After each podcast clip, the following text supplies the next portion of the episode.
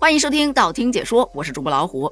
目前杭州第十九届亚运会正在如火如荼的进行中，除了运动员们比赛的信息满天飞之外，运动员们的购买力也成了大家热议的一个话题。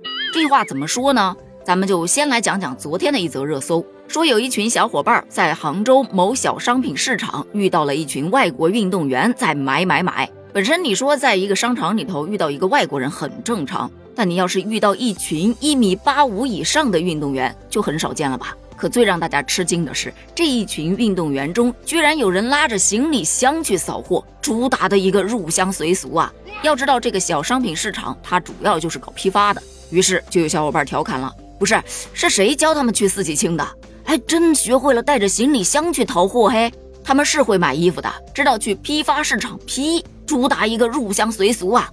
然而，更让大家震惊的是，他们还会砍价，而且是对半砍的那种。也许你会觉得这没办法交流啊，但其实啊是可以交流的。首先，市场的管理方把同声翻译软件发给了商户们，让他们自行下载。其次，进来看商品肯定都是问价格嘛，所以他们学会了用计算器打出价格，成交就比个 OK。不成交，他就会把价格删掉，然后在下面打上一个他能接受的价格，这讨价还价不就完成了？有一家店铺的老板就表示啊，他刚刚做成了一单外国运动员的生意，但这个过程让他非常的惊讶。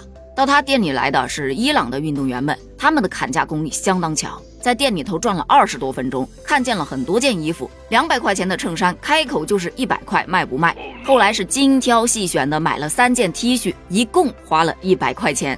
这老板娘就说。这些外国运动员到底是怎么掌握本地人的砍价技巧的？难道是提前做了攻略？咱只能说，这外国运动员是真会过日子啊！但是马上就啪啪打脸了，因为不是所有的外国运动员都这么会精打细算的。有一批外国运动员是一掷千金，还被网友调侃中东成为了杭州的榜一大哥。说有市民在杭州大厦、杭州万象城遇到了卡塔尔的运动员们在扫奢侈品。砍价那是个什么东西？从来就没砍过价。对此，有很多网友开始分享了，说他有朋友在亚运会做后勤工作，给头戴一块布的人员送了一瓶矿泉水，对方直接给了他五十美金的小费。还有卡塔尔皇室住的酒店里头，同样也是会用各种理由给服务员小费。酒店里头有一个会说阿拉伯语的工作人员，酒店就把他安排当了导游。第一天工作结束，就拿了六万块钱的人民币当小费呀！有人不服啦。你管六万叫小费，那可是我一年的窝囊费呀！错误的小语种是什么？葡萄牙语呀、日语呀、韩语呀。正确的小语种应该是阿拉伯语。